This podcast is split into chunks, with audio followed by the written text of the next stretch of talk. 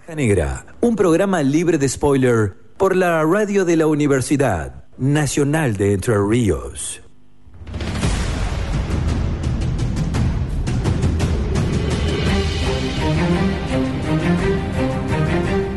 Vamos un poco con los estrenos de la semana. Ya el domingo 14 se estrena la octava y última temporada de Game of Thrones. Ya la música anticipa bastante. Y la verdad eh, se me hizo muy complicado. Esta espera fue de agosto del año pasado que salió el último capítulo. Así Y- con una manija acumulada de 5 o 6 meses ya. Sí, lo, lo interesante es esta previa de la nueva temporada de todos los rumores que salen de quién se va a quedar con el trono, la duración de los capítulos, que va a ser una temporada más corta, Eso pero con capítulos más largos. Eso te iba a preguntar, ¿qué, ¿qué pensás vos del hecho de que hayan cambiado la duración de los capítulos? ¿Te parece que es algo que no tiene nada que ver? ¿Que quisieron hacerlo diferente? ¿Se quedaron sin idea? ¿Lo quieren cortar rápido, lento? No, para mí quieren aprovechar más el lenguaje cinematográfico, podría decirse, y no tanto las series, ya que HBO es de Estados Unidos, y para mí esta duración se asemeja más a la BBC de Inglaterra, como puede ser serie como Sherlock, que con esa duración más amplia pueden desarrollar más cada capítulo. ¿Qué opinas vos de ese tipo de duración? Independientemente de lo que funcione o no. Y en Game of Thrones para mí va a funcionar porque es una serie que siempre cuando termina tenés ganas de, de más. Y digamos, no es formato Netflix que tenés los ocho episodios ya para devorar de una, sino que tenés que ir esperando semana a semana. Yo voy a adelantarme a, a lo que va a pasar, pero ¿ya pensaste qué vas a hacer cuando se termine? Y esperar. Porque va a haber un luto ahí. Imagínate que están todos ahora re manija, re manija, re manija. Imagínate cuando termine cinta negra. Sí, la verdad es, es algo bastante jodido. Había visto en internet un, un meme que decía el 14 de abril empieza Game of Thrones y el 24 de mayo ya termina. Un mes y Tensión. una semana. De dura. Pero siempre se renuevan, va a haber nuevas series. Ya se anticipamos un poco el año pasado con esta serie del Señor de los Anillos. las plataformas nuevas que se vienen. Sí, hablar. Amazon, te- en Amazon Prime, HBO Plus, la de Disney, la de Fox. ¿Qué expectativas sobre el final tenés? Porque, por ejemplo, me acuerdo de Lost, que era muy, muy esperado el final y viste que decepcionó. No Sí, en- la verdad ya se ve un poco por dónde me- me viene la mano, pero... ¿Le apostás a que te sorprenda Eso. o no? Y dicen que va a haber una escena que la va a romper, que digamos se espera todo en esa escena, pero yo como, en- como próximo me desconecté un poco, porque si no, una imagen filtrada de algún actor que, que pone. Twitter te, te spoilea y entonces... Va a estar complicada esta época para evitar los spoilers, los que no tienen HBO Plus. Sí, por, por ejemplo, vos que ya tenés las siete temporadas bajadas y empezar a ver Game of Thrones que nunca lo viste, me imagino que si ves algo te acordarás en uno o dos meses cuando lo empiezo, ¿no? Esto también va a ser un poco jodido. Sí, eso es importante. Rescatémonos, gente, con lo que compartimos en todos lados, Facebook, Instagram, lo que subimos. Rescatémonos porque no todos tienen la chance de, de poder ver y seguir al palo la- las distintas series, entonces yo me enojo mucho. No al spoiler. Sí, ya el nuestro, Vamos a hacer un- nuestro separador lo decía, un programa libre de spoiler, vamos a mantenerlo durante esta tercera temporada. Pero recordemos que en este, el 14 de abril no, no es el único estreno en la semana, sino que también va a haber uno un poco más próximo. Esta vez no en HBO, sino en Netflix. ¿Podés comentar un poco más al respecto? La, que- la serie que va a salir ahora, podemos decir que esperada, después de lo que fue el episodio interactivo Bandersnatch de Black Mirror, es la serie You vs. Wild, o sea, vos versus lo salvaje o la naturaleza o la selva, podemos traducirlo de esa manera, que es la típico el típico libro de, de- de Elige tu aventura. sí, Por ahí en Black aventura. Mirror Bandersnatch lo maquillaron bastante. Yo, si bien el tema de poder elegir eh, ya te remite a eso, esto es bien, sos vos en la selva tomando decisiones con eh, las decisiones que te permite la plataforma, ¿no? Obviamente con celular y con smart, si no, no la podés ver. Sí, eso también está bueno porque es una forma de como prevenir la piratería. Yo me acuerdo que cuando salió esta serie, este capítulo de Black Mirror, que estaba en otros sitios piratas y me llamó la atención verlo ahí para ver cómo hacían con la toma de decisiones. ¿Estás consumiendo piratería? No, no, yo la vi por Netflix Ah, está bien. y cuando la vi que, que la subieron a otras plataformas que no vamos a nombrar para que no la consuman, Está bien. eh, o sea, tenía una duración esa de 10 segundos así mostrarte las opciones y era, todos comentaban, qué aburrido esto, está 10 segundos mirando a cámara sin decir nada. Yo tengo un amigo que le pasó eso, pero porque se colgó que había que elegir. bueno, no es fácil tampoco. Pero bueno, You vs. Wild. Disponible a partir del miércoles 10 de abril, ya dentro de poquito. Y por último, uno de los estrenos en el cine, que ya estrenó el pasado 4 de abril, es Shazam. ¿Qué es Shazam? La verdad que ni idea, yo me enteré hoy mientras veíamos. Podríamos inaugurar una, sección que, si, si la Real Academia Española me permite, se podría llamar como estreno falopa de la semana. Yo creo que Shazam entra como por un tubo ¿eh? Sí, a mí me gusta el acrónimo del nombre Shazam, que es la sabiduría de Salomón, que le da superinteligencia a este hombre, la fuerza de Hércules, que bueno, ya saben que le da, la resistencia de Atlas, el nombre todo le da un poder especial. La, Z, la Z es por Zeus, yo acá lo tengo anotado, la verdad que es, raro, porque aparte es todo medio como de mitología griega y vos después lo ves al tipo y es como un Superman que no tiene nada que ver, le hubiesen puesto un casquito, una espada. Lo raro es cómo cambiaron el tinte de DC eh, para las películas, que venía siendo bastante más oscuro y ahora esta se va a la comedia mal.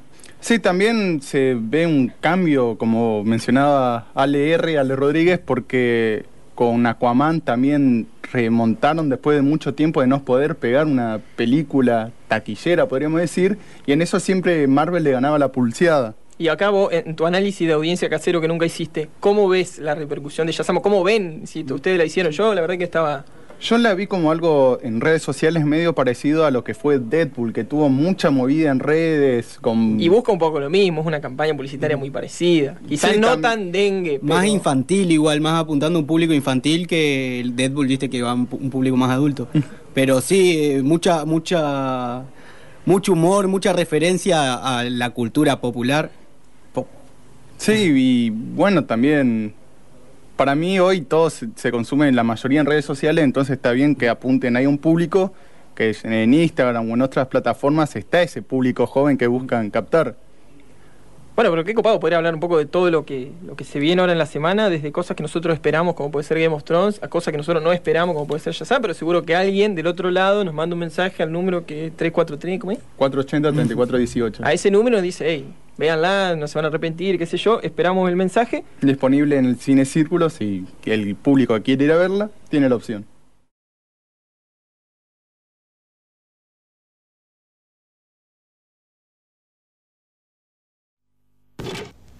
El 30 de abril de 1987 se emitió el último programa de la frecuencia Kirlian durante la franja de trasnoche de la 96.6 en Ingeniero Kirlian, Buenos Aires. Según los registros oficiales, Kirlian no es una ciudad real. No aparece en ningún mapa, planeamiento regional o catastro. Existen más de mil horas de audio que registran casi dos años de programación nocturna y prueban lo contrario. Treinta años después, y luego de casi una década de investigación y restauración de ese archivo, la frecuencia Kirlian vuelve al aire.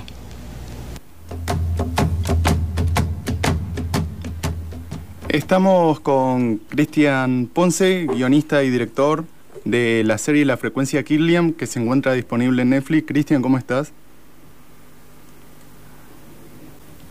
Bueno, por ahí para comentarles un poco antes de que podamos tomar contacto con Cristian, La Frecuencia Kirlian, por si no sabía, es una serie web animada de, Argentina que se estrenó hace dos años nomás, en 2017, en distintas plataformas como YouTube o Vimeo.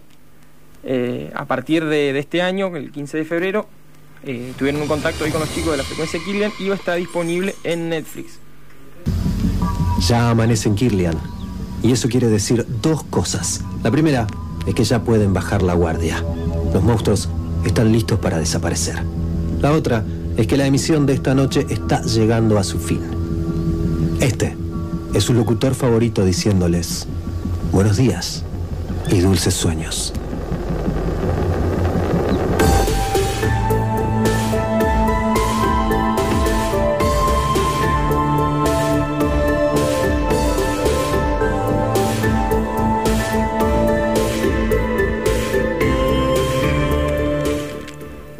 Cristian, ¿nos escuchás? Hola, ¿me escuchan? Sí, em, ¿cómo estás Cristian? ¿Todo bien, ustedes? Bien, perfecto. Eh, disculpa por estos pequeños inconvenientes que estuvimos. No, todo bien. Queríamos saber cómo surge la idea de la frecuencia Kirlian y qué producciones te sirvieron de inspiración. Eh, mira, es larguísima la historia de la frecuencia Kirlian. En realidad es un proyecto que yo traigo desde hace 10 años ahora ya 11 porque arranqué en 2008 cuando estaba en tercer año de la facultad a, a escribir una primera versión. Eh, hicimos un piloto incluso con, con mis compañeros que eh, por aquel entonces recién estábamos arrancando con, con lo que después iba a ser nuestra productora. Era un simple grupo de, trabajo de la facultad y terminó siendo una productora. Eh, grabamos un piloto que actuamos nosotros mismos y qué sé yo y pero bueno que nunca se terminó porque no no no estamos preparados no tenemos la idoneidad para para hacer la postproducción que, que meritaba el, proyecto para hacer los efectos y, y todo y bueno había quedado todo medio así nomás.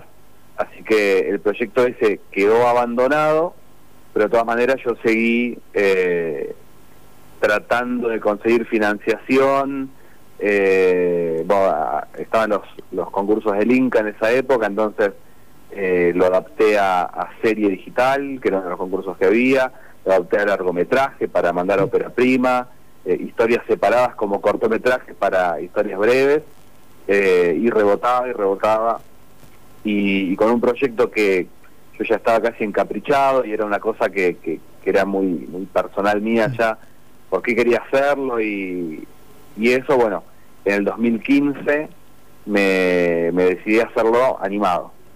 Eh, hasta entonces siempre la idea era hacerlo live action, pero como yo venía probando algunas cositas de animación, me, me animé justamente y, me largué a hacer unas pruebas para, para, para cambiarlo de, de, formato y bueno, ya pensarlo también como serie web, que era también diferente a lo, a lo que venía pensando, porque también había, había hecho un par de series antes, eh, y, estaba empezando a entender el formato ese, lo, lo, que permitía y, y bueno, eh, el hecho este de que te, da como otro permiso también de, de, que las cosas no estén tan pulidas, de no, no sé, es, es, es directamente una cosa distinta a todo lo demás.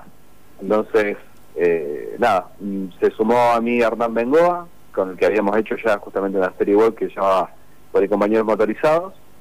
Y bueno, primero él escribiendo conmigo y después se sumó a dibujar. Y, y, bueno, a partir de ahí fue un año y medio más o menos entre que empezamos la producción del primer capítulo y, y se estrenó finalmente hace casi, eh, mañana van a ser dos años de, de la uh -huh. frecuencia justamente. Y, y, las influencias son un millón, porque qué sé yo, estamos en una, una generación eh, que, que, hemos consumido tantas cosas que, que es muy difícil. Yo Sí, ahora, me, ahora, recuerdo algunos episodios que mostrabas el nombre de Stephen King también, por ejemplo, y tiene bastante esa onda de terror, de, de la ciudad Kirlian me recuerda bastante a lo que podría ser Castle Rock también para el escritor. Sí, sí, de una. Pasa que, bueno, eh, Stephen King, poner que explotó, viste, finales de los 70 y salieron un millón de cosas parecidas, entonces uh -huh. yo no sé hasta qué punto eh, no, nos inspiramos en Stephen King o nos inspiramos en esas otras cosas que fueron rebotes de, de lo que había hecho él. Claro. Pero, qué yo, Ir Indiana también, que es una serie de, de, de un pueblo en el que pasan cosas raras.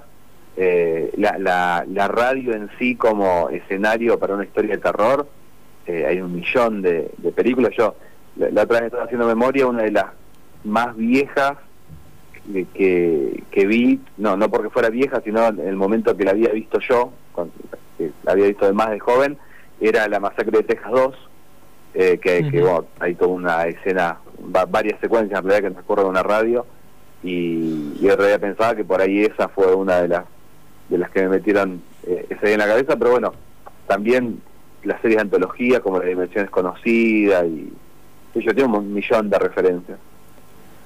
Bueno, Cristian, eh, Alejandro te habla. Por ahí para, Hola. para continuar eh, un poco con la entrevista, queríamos, por lo menos queríamos saber cómo fue eh, ese acercamiento que hubo por, por parte de Netflix, eh, cómo venían trabajando ustedes hasta ese momento y bueno, cómo tuvieron que adaptarlo también para que hoy, para que bueno, en ese momento se convierta en la, la primera serie de animación argentina que, que esté, digamos, en la plataforma que, que, todo el mundo tiene, digamos, a mano. Eh, sí, es, es, es raro porque antes estaba en, en, YouTube que estaba más a mano. pero, pero Netflix ahí como que, que, le da una validación, ponele, y, y uh -huh. como que la gente le da más ganas de mirarla. Eh, nosotros veníamos, ya te digo, éramos cuatro personas sin contar a los actores, que hacíamos todos los episodios.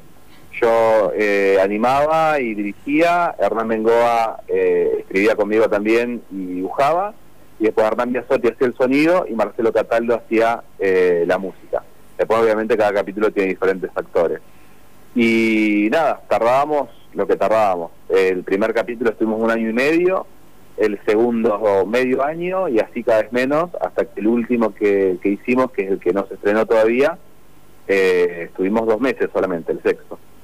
Eh, eh nada, nosotros teníamos pensado sacar uno cada tres meses, entre el cuarto y el quinto tuvimos medio un, descanso y ahí habíamos planteado, bueno, esta es la segunda temporada, eh, el quinto ya entraba en, esa, en ese segundo año. Eh, y estábamos casi terminando el sexto, que lo íbamos a estrenar ahí en, en octubre, cuando en realidad el que se contacta con nosotros es Alejandro de Gracia, que es eh, un agregador de Netflix. No nos contactó Netflix, sino alguien que trabaja en distribución y que eh, como que le acerca proyectos a, Netflix que supone que podrán interesarle a, a la plataforma. Y bueno, hubo suerte. Eh, hay él nos dijo que la bajemos de todos lados porque está subida a Vimeo, a YouTube, a Facebook, a Cinear, así que tuvimos ahí que, llamar a todos lados, lo que no eran cuentas nuestras, por ejemplo Cinear, y pedir que lo bajen enseguida porque si pretendíamos vendérselo a, no, no vendérselo, sino como alquilárselo porque es un contrato que es durante un tiempo solamente a, a, Netflix, bueno, obviamente la exclusividad. La exclusividad. Eh, y ahí lo que pasó es que estuvimos como seis meses, ponele desde que la bajamos hasta que se estrenó, cinco meses, y, lo que tuvimos que hacer fue volver a los proyectos de animación que teníamos y cambiar el idioma de un montón de cosas. Todo lo que era escrito tenía que estar en portugués y en inglés también.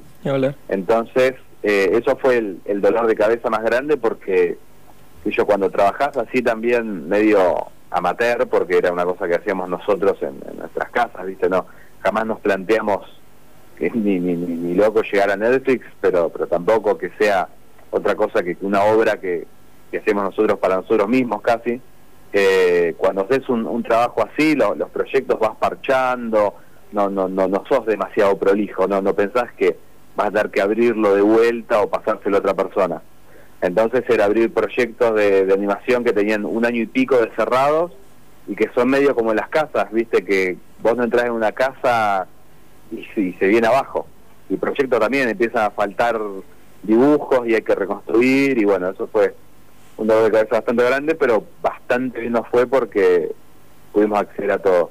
Y sí. No, eso te iba a preguntar, digamos, como que hoy estábamos googleando, ¿no? Como quien dice, buscando un poco de información y en, algunos foros así de series eh, en, inglesas, ¿no? Eh, estadounidenses, eh, se hablaba de, bueno, ¿cuándo, cuando vuelve Ghost Radio o The Killian Frequency, que es como le como, como se llama, digamos, su serie en los otros idiomas. Portugués yo ya no, no alcanzo, así que no sabría decirte.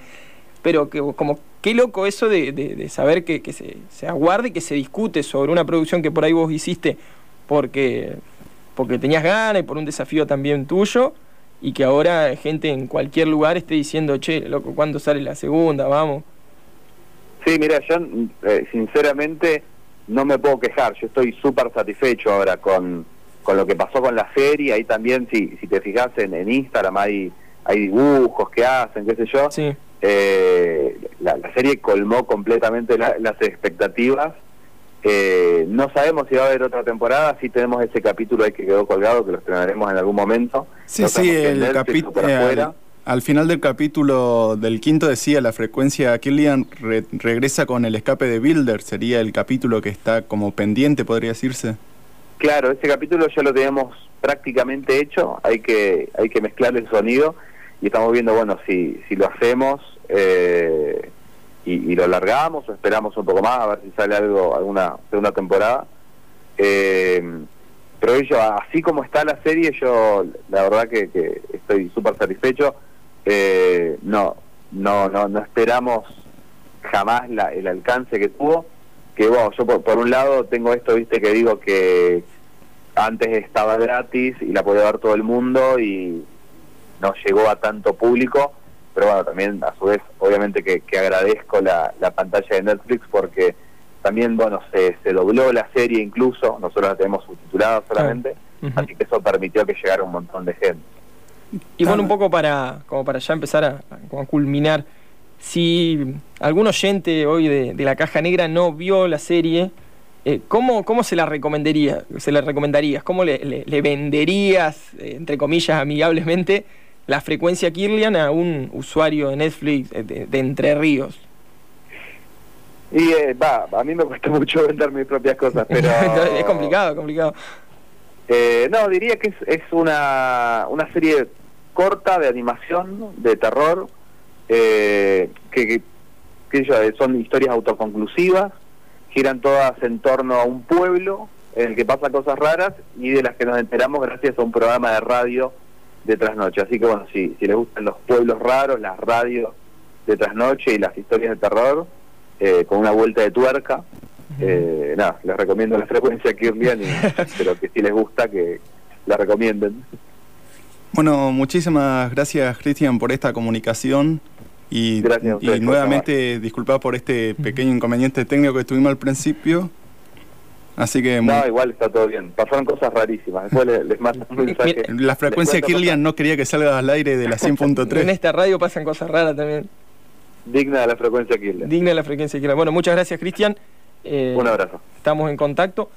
Seguimos entonces con la caja negra, agradeciendo a Cristian Gamboa que nos escribía de, parte de la producción de la frecuencia Kirlian, para repetir un poco, una serie de animación argentina disponible en Netflix con cinco episodios, ¿no? Cinco, capítulos y a salir el sexto, que lo estaba anticipando un poco Cristian. Así que a la espera de la próxima temporada. La Caja Negra, un programa libre de spoiler por la radio de la Universidad Nacional de Entre Ríos.